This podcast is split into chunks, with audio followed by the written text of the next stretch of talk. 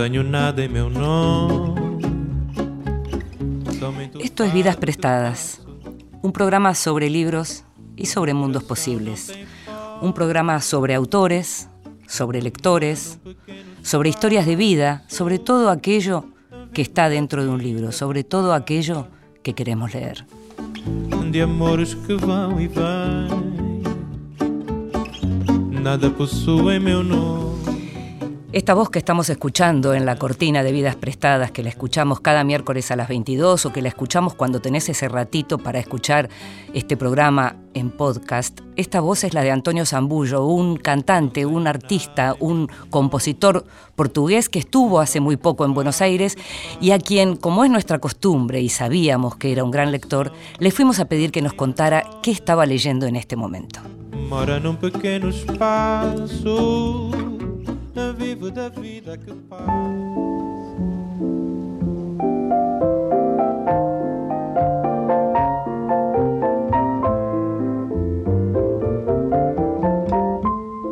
Mesita de Luz.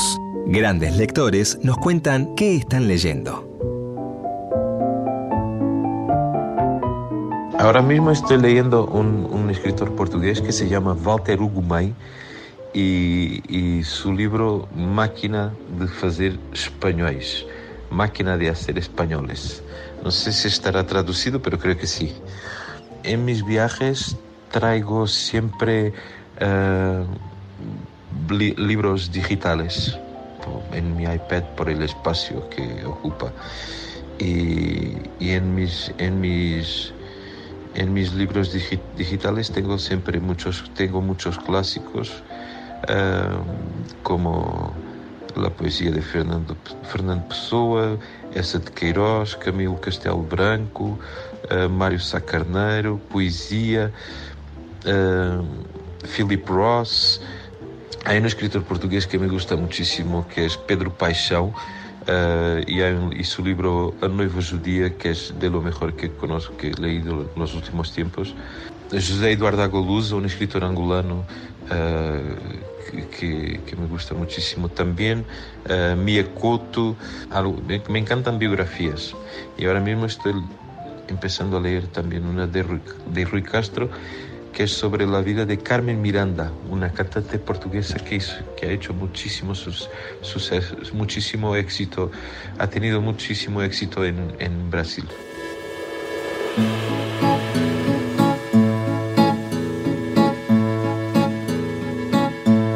De manhã cedinho eu salto do ninho e vou para a paragem. De bandolete à espera do sete, mas não pela viagem. Eu bem que não queria, mas um certo dia Qué lindo escucharlo a Zambullo en otro tema, este es Picado Sechi, pero qué lindo es también escucharlo contarnos qué le gusta leer. Nos hablaba de la poesía de Pessoa, nos hablaba de esa de Queiroz, nos hablaba de Camilo Castelo Blanco, nos hablaba de Mario Sacarneiro, de Philip Roth, lee a Philip Roth, hablaba de Pedro Paixao y hablaba de Agualusa, que en este momento se puede conseguir en la Argentina, sus libros se pueden conseguir, y hablaba de esa biografía de Carmen Miranda. Qué interesante ir a buscar esa biografía o que alguien la traduzca, ¿verdad? Pois um mero trajeto, no meu caso concreto, é já o destino. Seguimos en Vidas Prestadas.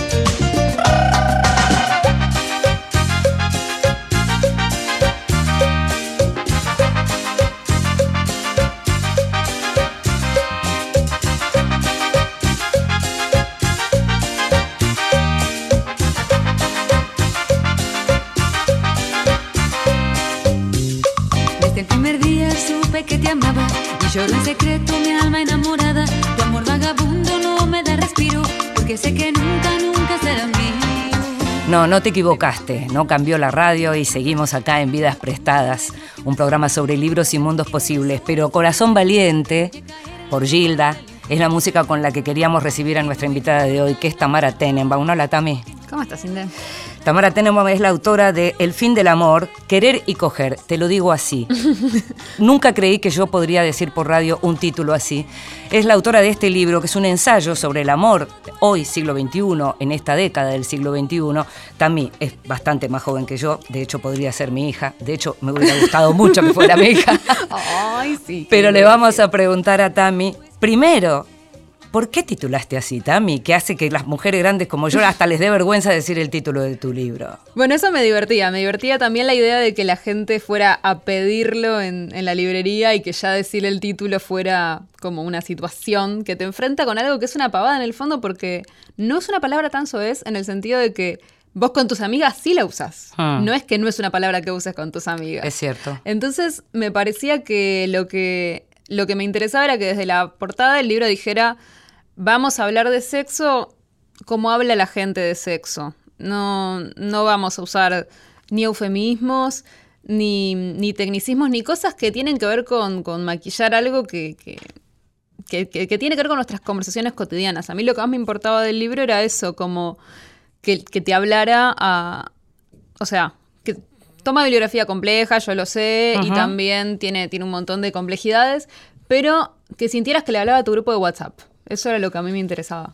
Eh, al mismo tiempo estábamos escuchando Corazón Valiente porque en algún momento vos transcribís en tu libro la letra de Corazón Valiente porque esa letra de algún modo representa algo que durante mucho tiempo fue el imaginario, pero que no es que haya dejado de serlo en un punto y que tiene que ver con el lugar de las mujeres en las relaciones amorosas, ¿no? Totalmente, sí. A mí esa letra me pareció siempre emblemática. A mí me gusta mucho Gilda eh, y me parece una gran cantante y sus temas me parecen hermosísimos. Este tema me parece hermosísimo.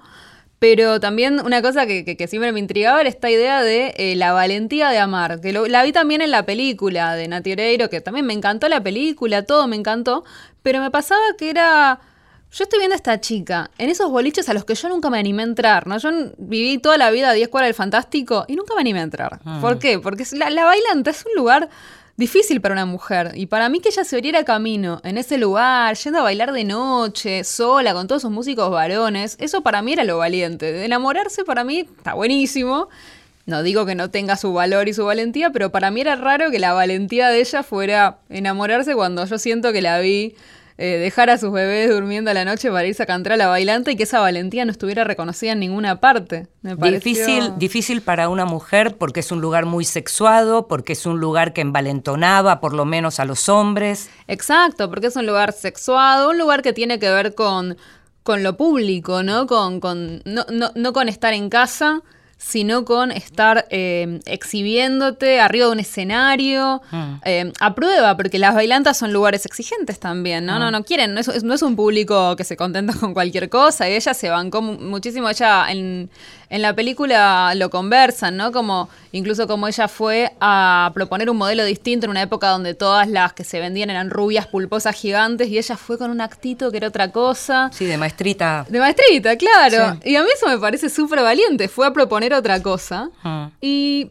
no, no- me parecía interesante que, que esa valentía no estuviera plasmada en sus canciones, que la única valentía de la que ella hablara en sus temas era la valentía de amar. Mm. Entonces, me, me- me pareció que era una pregunta interesante sobre eso, sobre los modos en que, en que se permite eh, mostrar la valentía, el coraje y la fuerza de una mujer. La fuerza de una mujer siempre es la fuerza de amar. Mm. ¿Qué es una fuerza? ¿Pero es la única fuerza que tienen las mujeres, la de amar a un varón? Es curioso, como mínimo, que esas sean las representaciones culturales, ¿no? En general de las heroínas románticas, la que se animó a amar. Mm. Eh, de hecho, si pensamos en Casa de Muñecas, nadie habla de esa valentía, de dejar atrás una familia. Eso es más bien una atrocidad. Eh, que yo no, no, la- no digo que, que sea O para lo era. celebrar o no. O lo era. Calculo que todavía es una mujer que abandona a sus hijos es considerada una atrocidad. Claro. Eh, cosa que no me parece mal, pero en general a los varones se les permite con mucha más facilidad, digamos. Mm. Entonces me parece interesante, ¿no? Que las representaciones de la valentía de la mujer tienen que ver con la entrega. Mm. No con el guardarse, no con el irse, sino con entregarse. Hay algo que, que es muy interesante. Hay muchas cosas que tienen que ver con, con tu propia vida que son como muy interesantes para pensarte eh, trabajando sobre estos temas. En, en primer lugar, lo primero que uno ve sin conocerte es que, bueno, estudiaste filosofía, sos licenciada en filosofía, trabajas con esos temas y de pronto descendés a la tierra, a lo más pedestre, a lo que nos pasa a todos, que tiene que ver con estas cuestiones del amor. Vos mencionabas recién, de algún modo eh, divulgás alta bibliografía, o sea, acercás aquello que normalmente la- el común de la gente podría decir, no, yo no estoy preparada para escuchar esto, vos sin embargo accedes a bajar eso, por un lado, pero conociéndote un poco más y leyendo además el libro, uno ahí se entera que vos tuviste una vida que no es una vida como la, la más común del mundo, porque viviste en una familia, venís del seno de una familia religiosa y hubo un momento en donde cortaste eso. Y eso te hace ver, decís, en algún momento, todo lo que tenemos y todo lo que se ganó y de pronto no nos dimos cuenta. Totalmente. A mí me pasa mucho eso con mis amigos y mis amigas, que yo a mí la gente me conoce, sabe que yo soy una persona, por ejemplo, profundamente optimista, a pesar de incluso cuando todo se todo funciona mal y todo se viene abajo, porque lo comparo con lo que hubiera, en general yo comparo mi vida con lo que hubiera sido mi otra vida, Ajá. que es súper respetable quien quiere casarse a los 18 y tener siete hijos, pero yo me hubiera pegado un tiro. Entonces cuando pienso, yo más o menos trabajo de lo que me gusta, me acuesto con alguien y nadie me pregunta por qué, ni con quién, ni nadie se tiene por qué enterar, ni tiene por qué ser un escándalo, para mí eso es muchísimo. O sea, me parece que quienes se criaron en un mundo completamente secular, como suele ser la Buenos Aires del siglo XXI, no, no tienen mucha conciencia de las libertades conquistadas, ¿no? Lo distinta que es nuestra vida de la de nuestras abuelas, por ejemplo. La mayoría de nuestras abuelas nunca vivió sola. O sea, nunca tuvo una casa que no fuera o de un padre o de un marido. En el medio ambiente en el que vos te movías o se movía tu familia, estamos hablando de religiosos judíos en el barrio del Once, no existía esas diferencias entre las generaciones, no se siente No. de esa manera. No, y casi te diría que es lo contrario, porque mm, me- yo el otro día estuve tratando de indagar, eh, por primera vez, que nunca lo había preguntado, desde cuándo mi familia es religiosa, o sea, cómo llegamos ahí. Y mm, mi mamá, la, verdad que los relatos siempre son muy cruzados, ¿viste? Esas cosas que se van perdiendo en las generaciones, pero también nos dábamos cuenta que la religiosidad cambió mucho, porque cuando mi mamá me decía, bueno, cuando la Bobetaibe, o sea, mi bisabuela, llegó... eh, a Argentina y no conseguía carne callar, bueno, la compraba la que, la que había, la salaba, le hacía un par de cositas y la comía. Cosa que mi abuela ya jamás hubiera hecho, por ejemplo. Y a mi mamá ya la crearon directamente más religiosa que eso y a, y a mí un poco más también. Entonces, me parece que hubo algo también que pasó con, con la comunidad que tuvo que ver con... En, en la comunidad ortodoxa, digo, Sí, con sí. cierta radicalización, eh, que, y que yo la veo cada vez más cuando vuelvo al barrio todavía, mi mamá vive ahí, entonces cada tanto voy. Y la gente más intermedia ya se va de la comunidad. Lo que va quedando es el núcleo duro. Pero no está pasando eso en general, porque eso es otra cosa de la que hablas Sí. en el libro. No está pasando eso en general con las ideas en el mundo, que ya que no, no queda espacio como para esa ancha avenida del medio. Exactamente, yo lo veo, le, le decía a mi mamá, está pasando lo mismo que, que- que- que está pasando con el Islam. O sea, la, la radicalización se ve, no hay lugar para medias tintas, el que se puede ir se va, y a la vez las religiones se van, eh, las partes más extremistas se van cerrando cada vez más. Por ejemplo, cuando yo era chica y empezó Internet, era común que tuviéramos Internet las personas de cierta ortodoxia, lo que nosotros llamábamos ortodoxia moderna, que es una sutileza que entendemos solo nosotros. Eh, pero para el que, nos está escuchando, ¿vieron si a veces ves por la calle una chica con pollera negra o con pollera de jean? Pollera de jean es ortodoxia moderna, para Claro, nosotros eso es claro. moderno. Y, y cuando yo era chica, esa gente tenía internet, nos dejaban mirar la tele, más o menos. Ahora es mucho más raro. Se cerró internet, por ejemplo. Ahora se supone que tener internet es algo malo. Como que cada vez más hay un cierre sobre sí de las comunidades, lo cual, por supuesto, es, es un temón, es el gran tema del siglo XXI, me parece. Ahora, cuando hablas del amor ya directamente y, y- más allá de la mirada que podés hacer desde lo que fue tu vida, cuando te detenés a ver lo que es el amor hoy, lo que empieza a ver es que a mayores libertades también aparecieron mayores exigencias. Exigencias nuevas, como aquello de Virilio, ¿no? Del invento y su accidente. Totalmente, o sea, me parece que también a mí me interesa eso porque veo a veces mucho pesimismo, mucho, mucha angustia dando vueltas con los nuevos problemas, ¿no? Sí. Y entonces aparece una nostalgia que a mí me parece terrible, que es la nostalgia de porque antes mis abuelos, no sé qué. Bueno, bueno, pongamos en contexto los matrimonios de nuestros abuelos, los matrimonios de nuestros padres. Pongamos en contexto. Antes las cosas eran más sencillas. Depende de que entiendas por sencillas. Si te parece sencillo eso, casarse con alguien sin investigar demasiado, más o menos porque puede llevar el pan a la mesa y bancarse cualquier destrato en pos de la familia y no separarse y, y, y a bancarse la rutina y el aburrimiento sin cuestionarse nada. Bueno, sí, era más sencillo. El problema ahora es que tenemos otras demandas. Sentimos que, que- que- que tenemos más problemas porque esperamos mucho más de las parejas y de la vida en general. Antes la gente nos, mm, era incapaz de renunciar a un trabajo porque se aburría. Hoy mis amigos hacen eso y nuestros padres miran como vos estás loco. Eh, o sea, y todo esto me parece que está bueno como, como ponerlo en cuestión, ¿no? Yo no creo que... Creo que a veces somos demasiado esclavos del aburrimiento y pensamos que el aburrimiento es eh, la peor pesadilla del mundo y no la podemos sobrellevar de ninguna manera. Eso es un mal muy de mi generación. Pero me parece que con las parejas, por ejemplo, está pasando eso. Y también creo que esto tiene que ver con otra cosa que, que, que- que habla en el libro, que tiene que ver con los cambios en los lazos comunitarios. Hay una hiperinflación de la pareja que es muy grande, porque yo el otro día les contaba a mis alumnos que ya son mucho más chicos que yo, tienen 20, ¿no? Entonces, ¿Vos tenés cuánto? eh, yo tengo 30 ya, así que Sí. ya es como otra generación de pronto.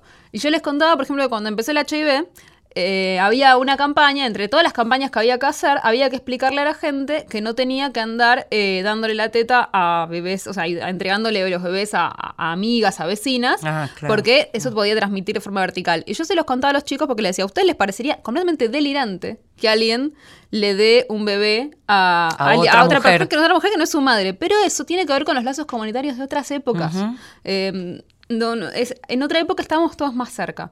Entonces, si no armamos otros lazos, ¿qué es lo que pasa? La pareja es lo único que queda, porque la gente está más distante de su familia empleada, incluso de su familia nuclear. Eh, porque ya no bancamos tanto los vínculos heredados, pero los tenemos que reemplazar por vínculos elegidos, porque si no, estamos tan solos que le pedimos a la pareja que sea el mejor amigo, el colega, el amante, el todo. Y además le pedimos que seamos muy felices porque lo tenemos que mostrar en las redes sociales. Ah, obvio, sí, sí, tenemos que hacer la pareja de Instagram, porque si no, no, no, si, si no estamos felices 24/7, si no tenemos una vida 24/7 para Instagram, la estamos pasando mal y nos tenemos que separar. ¿Y cómo hacemos? ¿Cómo hacemos para poder estar al mismo tiempo, digamos, para poder seguir lo que es el mundo de hoy, que tiene que ver con esta información que dan las redes? ¿Cómo hacemos para no mentir? Pero ¿cómo hacemos para no mentirnos, Tamara? No, es muy difícil, yo no sé, o sea, a, mí me cuesta mucho la parte de las soluciones. Sí, eh, creo que creo que los que trabajamos con literatura sabemos que hay algo del mecanismo de la ficción con lo que podemos vivir, digamos que lo que es importante es saber que es una ficción en algún punto, no creérsela. Después que esa ficción circule, es divertida la ficción también. A mí me gusta subir mis fotos haciéndome la linda en Instagram, que son una en la que me salió la cintura más chiquita después de 50.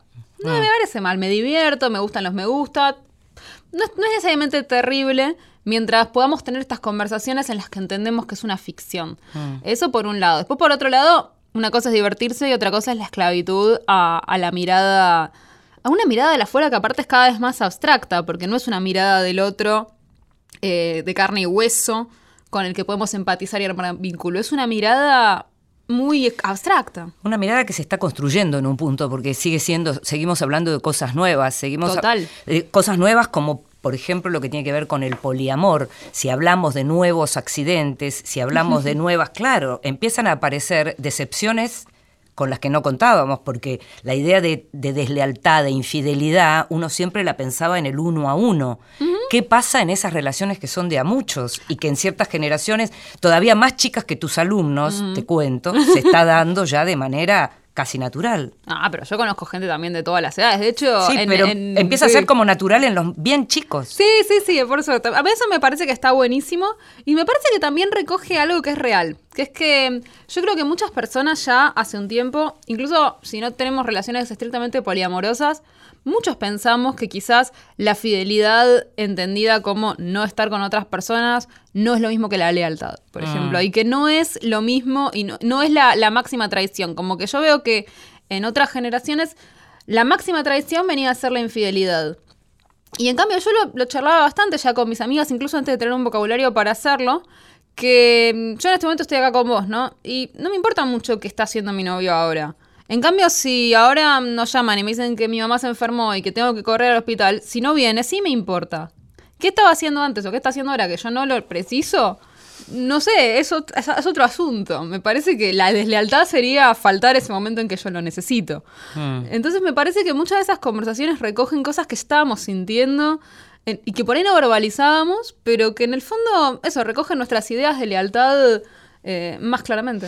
Los oyentes no me ven, yo te miro y yo te juro, te juro que trato de entender y trato de sentirme lo más cerca posible. Enseguida seguimos.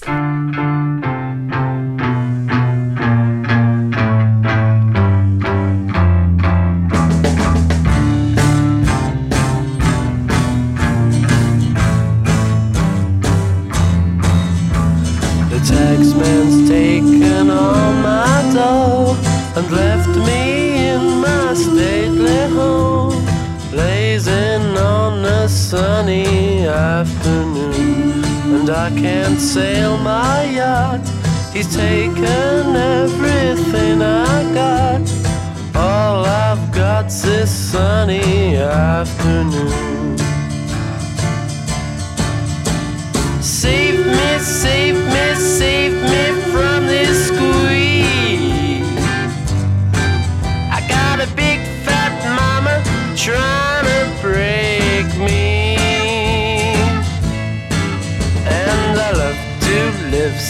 Pleasantly. Live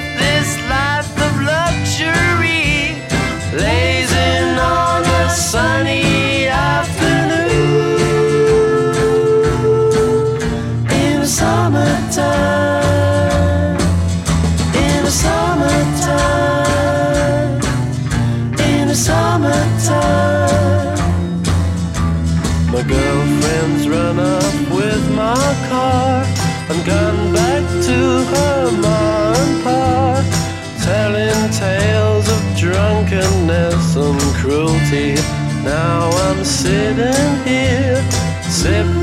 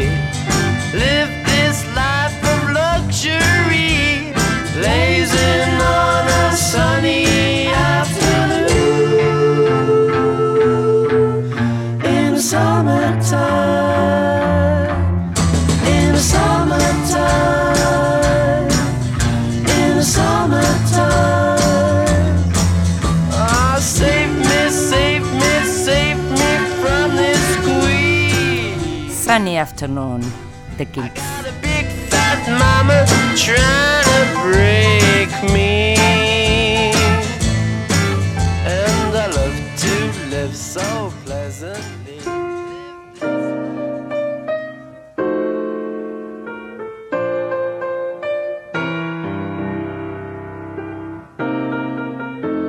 El extranjero. Libros de los que se habla en el mundo.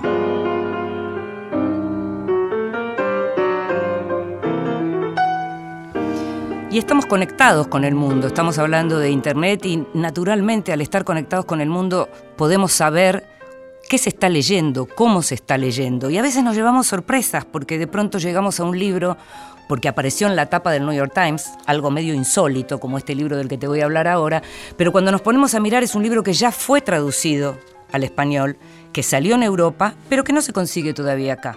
Por lo cual, a partir de este comentario que te voy a hacer, le vamos a pedir a la gente de Seix Barral que sea tan amable de traernos también este libro, que en inglés se llama The Capital, que en castellano se llama La Capital, que es una novela de Robert Menace, un austríaco de familia judía, que escribió esta novela que está concentrada, eh, su historia transcurre en Bruselas, que tiene que ver con Bruselas como corazón de Europa y que tiene que ver con la historia de vida, con las historias de vida de por lo menos cinco personajes, pero que al mismo tiempo está contando cuál es el momento por el que atraviesa Europa ahora. Algo muy interesante porque uno de los personajes que está en una, ya en un asilo, que debe abandonar su, además su hogar para irse a una casa de retiro, es una, en realidad es un sobreviviente del holocausto. Entonces algo que es muy interesante es que en el New York Times, en la nota que hicieron sobre este libro, esta novela La capital de Robert Menace, dicen que posiblemente es una de las mejores novelas pensadas sobre el tema del holocausto para este momento. Y sobre todo porque cuando uno habla del tema del holocausto, siente que en la medida en que se van quedando, que el mundo se va quedando sin los sobrevivientes, es como un tema cada vez más lejano, como si se hiciera cada vez más fácil minimizarlo, negarlo, sepultarlo, sepultar esa memoria. En esta novela entonces se habla no solo del sentido de una Euro- Europa unida, que es un sentido importante por el cual se armó, que no es lo mismo que fundar un país, fundar ese- esa Unión Europea, fue pensar más allá de las necesidades de cada uno de los países, en un momento como este, en donde, como sabés, se está terminando de discutir de qué manera el Reino Unido abandona Europa. Entonces, no solo se habla desde esa perspectiva, sino también como de la Europa que heredó aquel holocausto. En este caso, entonces, una novela que arranca con un cerdo por las calles de Bruselas. Un cerdo suelto por las calles de Bruselas y las re- diferentes reacciones de varios personajes, como te decía, estos personajes que interactúan para darle cuerpo a esta novela La Capital, en donde aparecen, por supuesto, también aquellos que no tocan cerdo, que no comen cerdo. Y en el medio, estas historias, estas miserias, el lugar que ocupa la cultura, el lugar que ocupa esta capital, se habla de, es una novela que ganó un premio muy importante en Alemania, él tiene 64 años, Robert Menace, y para él la clave es que los fundadores del proyecto de la Unión Europea decidieran guiar el continente hacia un rumbo completamente nuevo para no repetir los errores del pasado en el que la rivalidad entre los estados nacionales redujo Europa a escombros tras la Segunda Guerra Mundial. Eso es lo que subyace en esta historia, muy bien narrada, en donde hay ironía, en donde hay humor y en donde hay un crimen, porque arranca la novela con un crimen en un hotel. En realidad, lo que no se sabe es quién es el muerto. Se sabe prácticamente de entrada quién es el asesino porque es uno de los personajes. La capital de Robert Menace, una novela que, como te decía, fue tapa del New York Times, algo completamente insólito y que en español fue publicada por Sex Barral. Vidas prestadas en la radio de todos. Vidas prestadas en la radio de todos.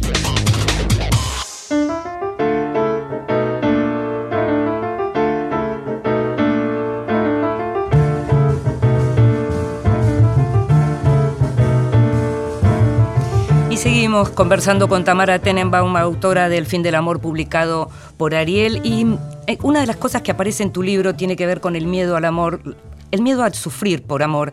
Y vos sabés que yo leía eso y curiosamente pensaba que dos últimas novelas, de las últimas novelas que leí, la novela, la última novela de Rosa Montero y la última de Julian Barnes, arrancan con, una, con esa idea, es, ¿preferirías no enamorarte para no sufrir? Me impresiona, porque es como Sí. una idea que est- está evidentemente atravesándonos a todos, ¿no? Sí, yo creo que es algo de época. También es algo que, que ya tiene unos años, me parece. Es, un, es, un- es una pregunta que, que- que atraviesa la idea de si vale la pena sufrir por amor.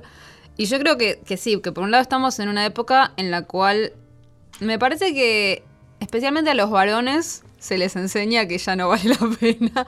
O sea, creo que hay algo que menciona una socióloga israelí que cito en el libro que me gusta mucho, que se llama Iluz, Sí. que se llama ¿Por qué duele el amor? Su, Claro, su hay varios libros cumbre. publicados, sí, sí. Y mm, ella, ella para mí es una autora increíble y, y ella un poco lo que dice es que a los varones en la, en la- en la contemporaneidad se les enseña esta cosa del desapego, ¿no? De, de no enamorarse, de quedarse afuera, qué sé yo, y que a veces entonces lo que termina pasando, yo esto lo agrego yo, es que pareciera que ser fuerte es no ser vulnerable. Entonces, cuando nosotras mismas queremos copiar la, la- la- la independencia, lo que se nos ocurre es ser invulnerables, no, no abrirse a, al- a la experiencia.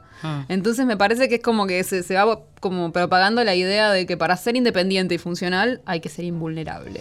Tami, se habla mucho de feminismo, se habla mucho de feminismos. Mucha gente jamás había escuchado hablar del diccionario, digamos, había escuchado hablar de ciertas palabras que están en el diccionario del feminismo. Eh, en este caso, vos estás hablando de esto, aparece mucho la idea de responsabilidad afectiva, aparece la palabra, por supuesto, patriarcado, lo heteronormativo. Hay montones de palabras.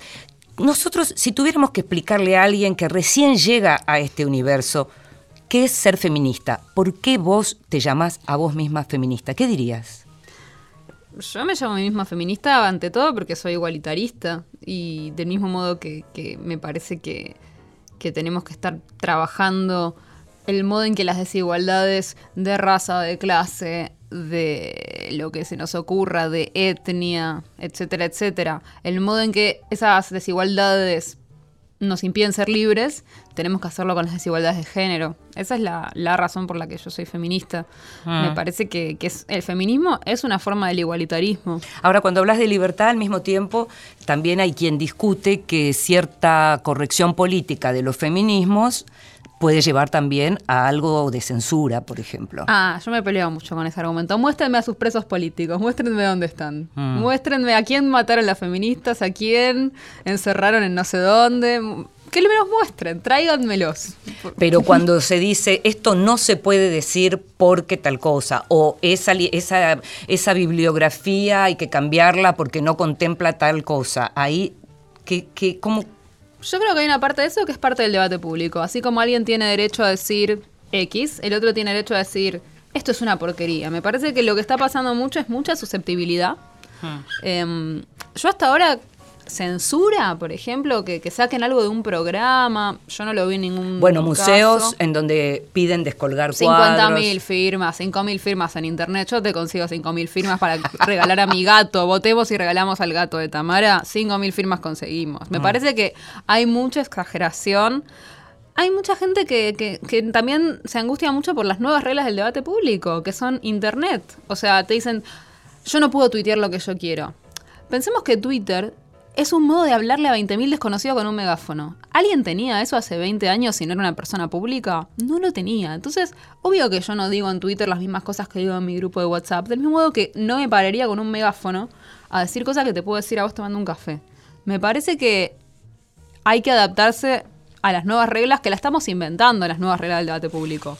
Y parte de eso va a implicar que digas cosas que a un montón de gente le parezcan terribles y lo digan. O sea, después, por supuesto, me parece que hay que tener mucho cuidado. Em, especialmente, por eso yo creo que la, la solución siempre es el colectivo. Que lo que tenemos que evitar son los feminismos yoicos. de- del, Fe- del el yo. feminismo de uno. El feminismo de uno. Porque si a, a mí me puede parecer, yo, yo en general soy, dejo pasar cualquier cosa, a mí no me importa nada, pero yo tengo amigas que me pueden decir, che, mírate el comentario de tal. Este es medio machirulo, ¿no? Y por ahí, si en lugar de consultar vos salías directo a, a decir este es un machista, por ahí te equivocabas, porque a mí me pasa también. Digo, esto, esto es cualquiera, ¿para qué te pregunto? Entonces, si conversamos, si cuando pasa algo, en lugar de salir con nuestro yo a internet, buscamos instancias de debate O de consenso al menos. o de consenso, me parece que ahí también podemos... El, el colectivo es un filtro también, ¿no? Eh, un colectivo puede decidir qué denuncias se acompañan y cuáles no. Eh, a eso me, te quería preguntar justamente volviendo a los más chicos, ¿no? Que son los que están creciendo en este mundo eh, tan cambiado en relación a por lo menos lo que, lo que viví yo y supongo que también lo que viviste vos en, en tu infancia. ¿Qué se hace para que de pronto no, se- no se piense que eh, cualquier chico de 15 años torpe es Harvey Weinstein? Bueno, yo lo que conversaba justamente con las chicas, ahora que estuve yendo a secundarios, que me interesa muchísimo, ante todo para escuchar lo que ellas dicen, es justamente busquemos lo colectivo, ¿no? Una chica misma me decía, yo, le lo charlaba esto, lo charlo mucho este tema, porque me gusta aparte charlarlo porque sé que se dice que no se puede charlar y yo lo charlo y hasta ahora nadie me canceló. Eh, una chica me decía, a mí cuando me pasa algo, eh, me dan ganas de ir a, a Facebook de toque y por ahí después, dos horas después digo, ay, quizás no está tan bueno lo que hice, porque yo les decía, ellas mismas me contaban de historias de chicos a los que después los agarran a trompadas, qué sé yo, y que la propia chica denunciante piensa, yo nunca quise que esto pasara. Lo que pasa es que una vez que vos pones algo en internet, no controlás cómo circula. Vos no querés que lo echen del trabajo, que tenga que renunciar al colegio. ¿Y no qué querés? Bueno, querés desahogarte. Entonces lo que necesitamos es un, es, es un marco institucional donde ese desahogo se pueda dar y donde además se pueda corregir la conducta de ese chico, especialmente cuando estamos hablando de menores de edad. Yo también cre- lo creo en caso de mayores de edad, de que, que tenemos que buscar instancias colectivas, porque imagínate qué distinto sería si esa chica tuviera un lugar, porque también el tema es que nos quejamos, nos quejamos, pero los chicos están re solos. Yo les preguntaba a las chicas, chicas, si hay una situación de violencia, ¿ustedes tienen algún lugar en el colegio o una asamblea a la que puedan ir y contar lo que pasa y que se decida colectivamente qué se hace? Bueno, están armando un protocolo. Ah, o sea, mientras tanto no hay. Mm. Entonces, están re solos. O sea, ¿por qué no van a ir a Facebook si no tienen a dónde ir? Ese es el tema también. Entonces, si, si nosotros los adultos no armamos instituciones donde ellos sientan, imagínate qué distinto, que la piba puede ir a una asamblea donde hay una psicopedagoga y, y otras compañeras delegadas estudiantiles, contar lo que pasó, que colectivamente decidan, por ejemplo, que la psicóloga lo va a citar primero, que después quizás se hace una conciliación con, con otras chicas.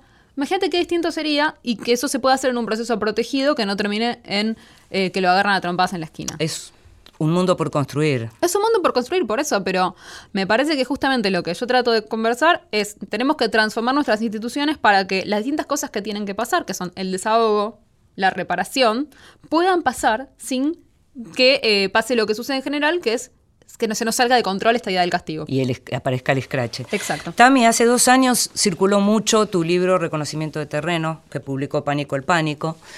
No era un libro de ensayos, No. era un libro de poemas. Tus cuentos todavía los estamos esperando, ¿no? Salen, sí, en 2000, el año que viene, en marzo del año que viene. Pero esos poemas circularon mucho y a partir de esos poemas, eh, además de conocerte como poeta, se pudo saber algo más sobre tu vida que, salvo tus amigos, de pronto no se sabía y que tenía que ver con tu historia familiar, porque tu papá es una de las víctimas de la AMIA. Exactamente. Me gustaría que leyeras ese poema. Dale. ¿Cómo se llama? Y que lo leyeras. Ok, este se llama Peso Muerto. Dice así. Es la primera vez que vivo con un hombre. Su cuerpo es muy pesado. Pesa por todos lados, sobre la cama y sobre los suelos. Todo lo que él pisa se hunde más que lo que piso yo. Todo lo que él toca se rompe más, pero también se cura más, como los masajes más fuertes, que son los mejores. Es como si sobre mi vida se hubiera apoyado un buey, un caballo, un toro, un piano, que la deja estiradita, suave y finita, como una masa de tarta. ¿Será que así se siente tener papá? ¿Cuántos años tenías? Cinco. ¿Vos pensás que esa ausencia marcó de qué modo tu relación con el otro sexo? Y muchísimo, porque quizás hubiera sido distinto si yo tuviera hermanos.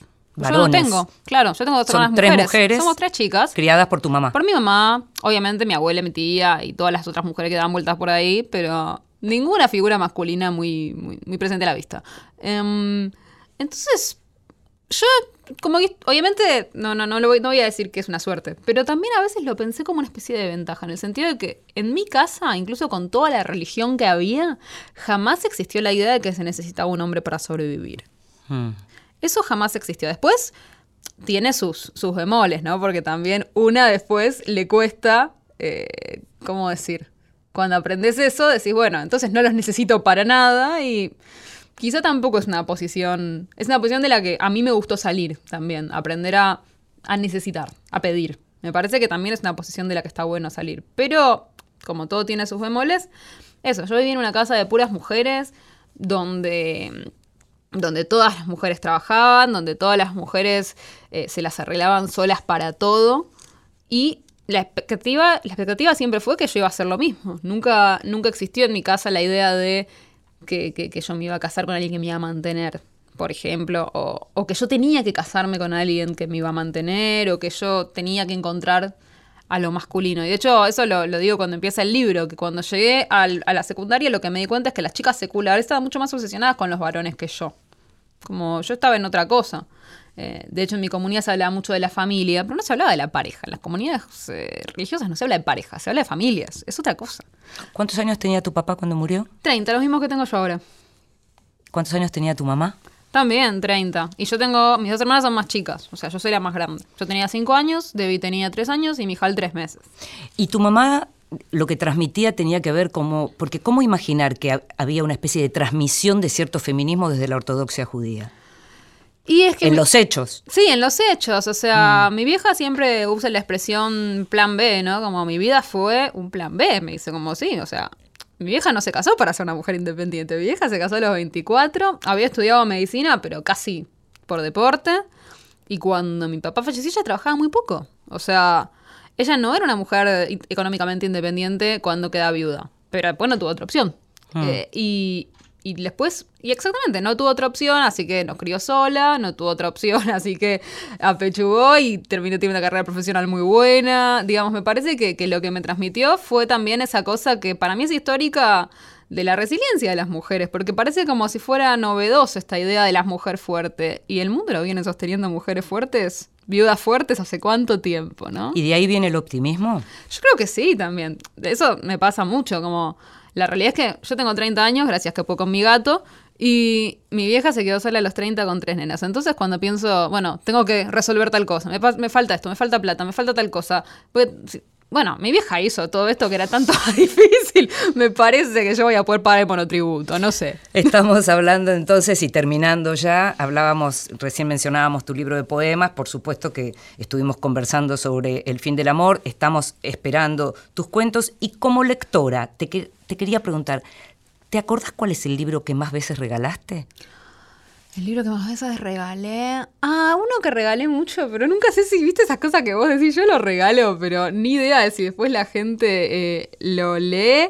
Es eh, el libro de Lawrence Stern, eh, el famoso Tristram Shandy. Tristram Shandy. Ese lo regalo muchísimo, ¿Ah, porque sí? me parece muy gracioso. O sea, siento que cada año que lo leo es más gracioso. Y me parece rarísimo porque viste que el humor en teoría envejece mal. Y en cambio ese libro es cada año más gracioso. Entonces, ese lo regalo muchísimo. Como gran comienzo de la novela, de la historia de la novela, el Exacto. Shandy. Muchísimas gracias también. ¿eh? ¿A vos?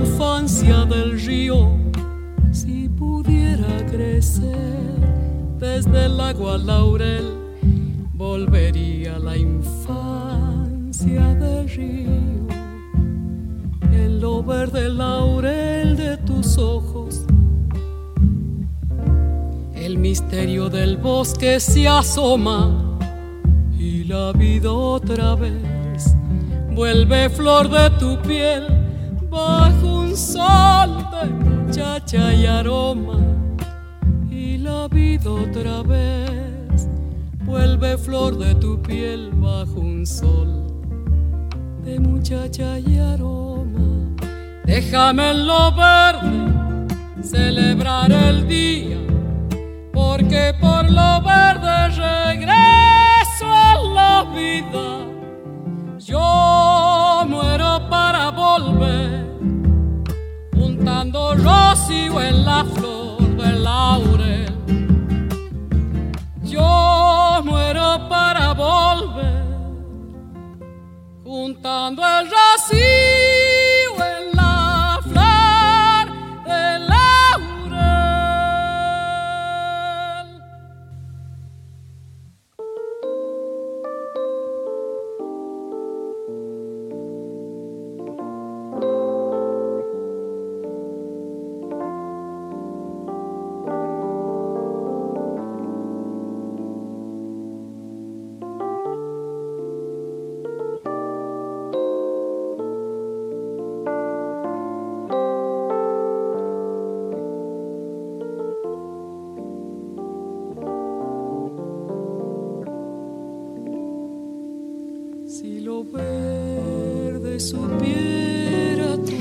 Sabes que una de las cosas que más me gusta, y te lo dije algunas veces, es buscar la música para este programa, porque de pronto aparecen cosas como esta que no sé por qué se me había pasado.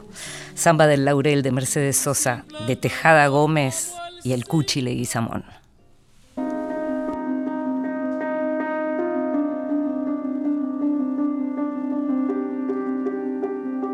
En voz alta, cuentos breves, poesía, lecturas para compartir. Y esta también es una de nuestras grandes propuestas y apuestas, que es la de leer en voz alta. Cada vez más pedimos que nos lean en voz alta y en este caso esta vez fuimos a pedirle a Valentina Vidal, una joven escritora que acaba de publicar su novela Fuerza Magnética, editada por Tusquets, y le pedimos que nos leyera en voz alta este texto. Quiero perderme. Quiero perderme por falta de caminos.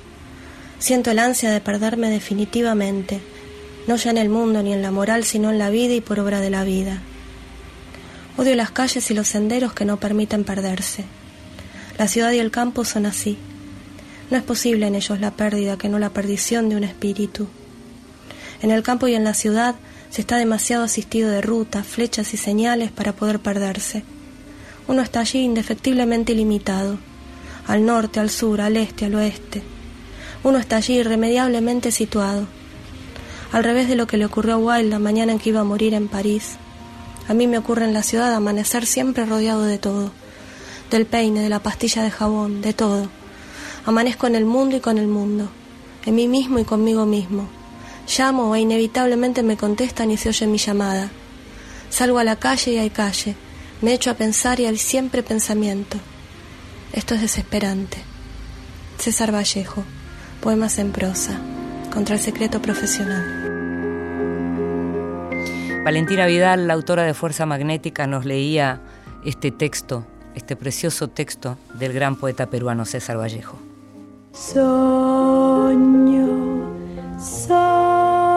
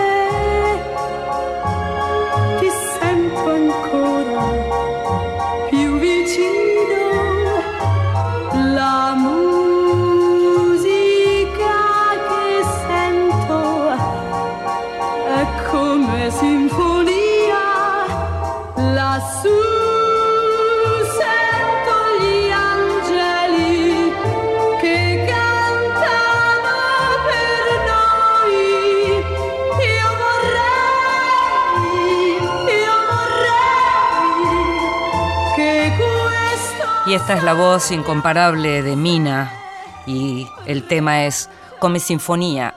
Se lo escucha en la última y celebrada película de Pedro Almodóvar, Dolor y Gloria. Libros que sí, títulos nuevos y no tan nuevos que son imperdibles.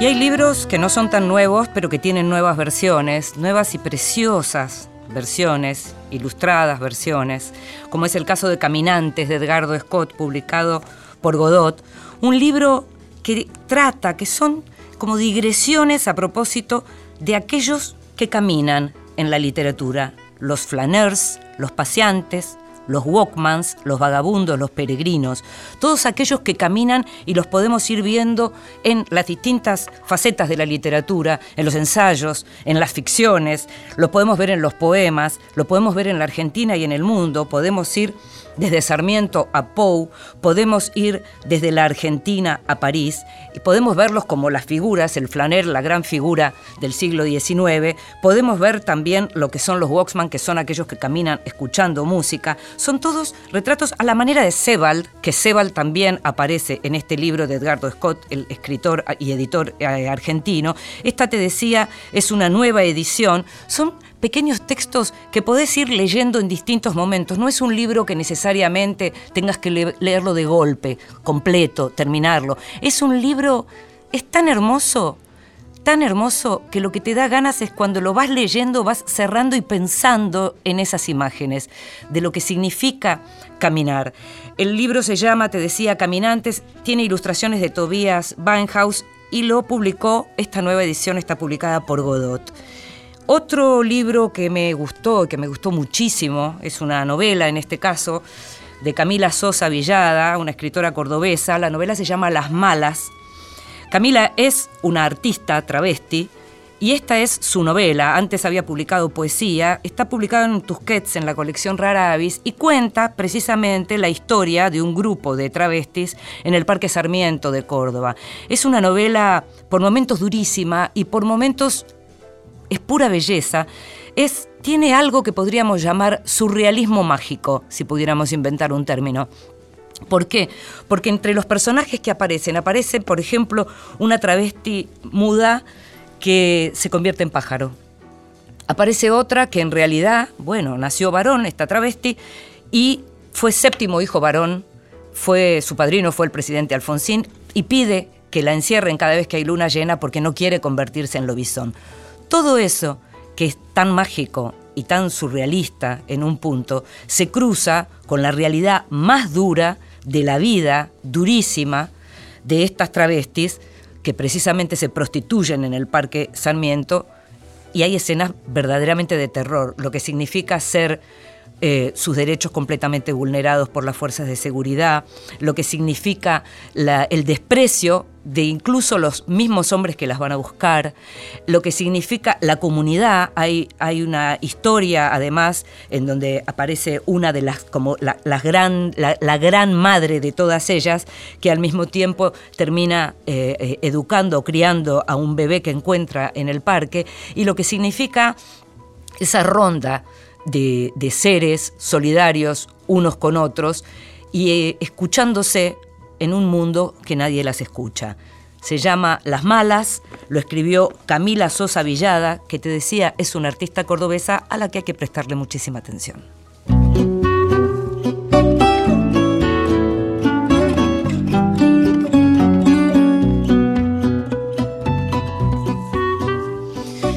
Y se nos fue, vidas prestadas, Estuvimos y seguiremos estando los miércoles a las 22 en Radio Nacional y sabes que si no podés escucharnos a esa hora, podés buscarnos en la página de Radio Nacional para escucharnos en formato podcast y también lo podés hacer en distintas plataformas como Spotify o iTunes o todas esas que tienen podcast. Estuvimos en la operación técnica Diego Rodríguez, en la producción consiguiendo todo Gustavo Kogan y mi nombre es Inde Pomeraniec. Nos estamos escuchando. Chao. Nada possui meu nome e nem vejo ninguém.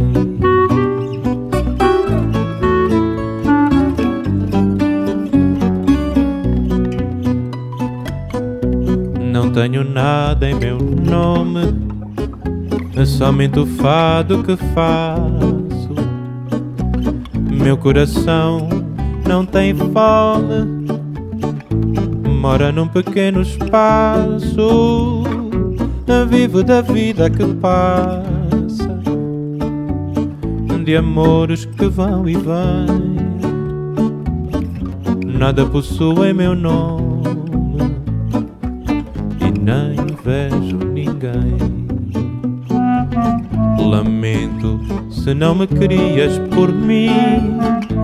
Não vias o quanto sou rico assim. Um dia virás-me dizer: Não vivi, só posso ter pena de ti.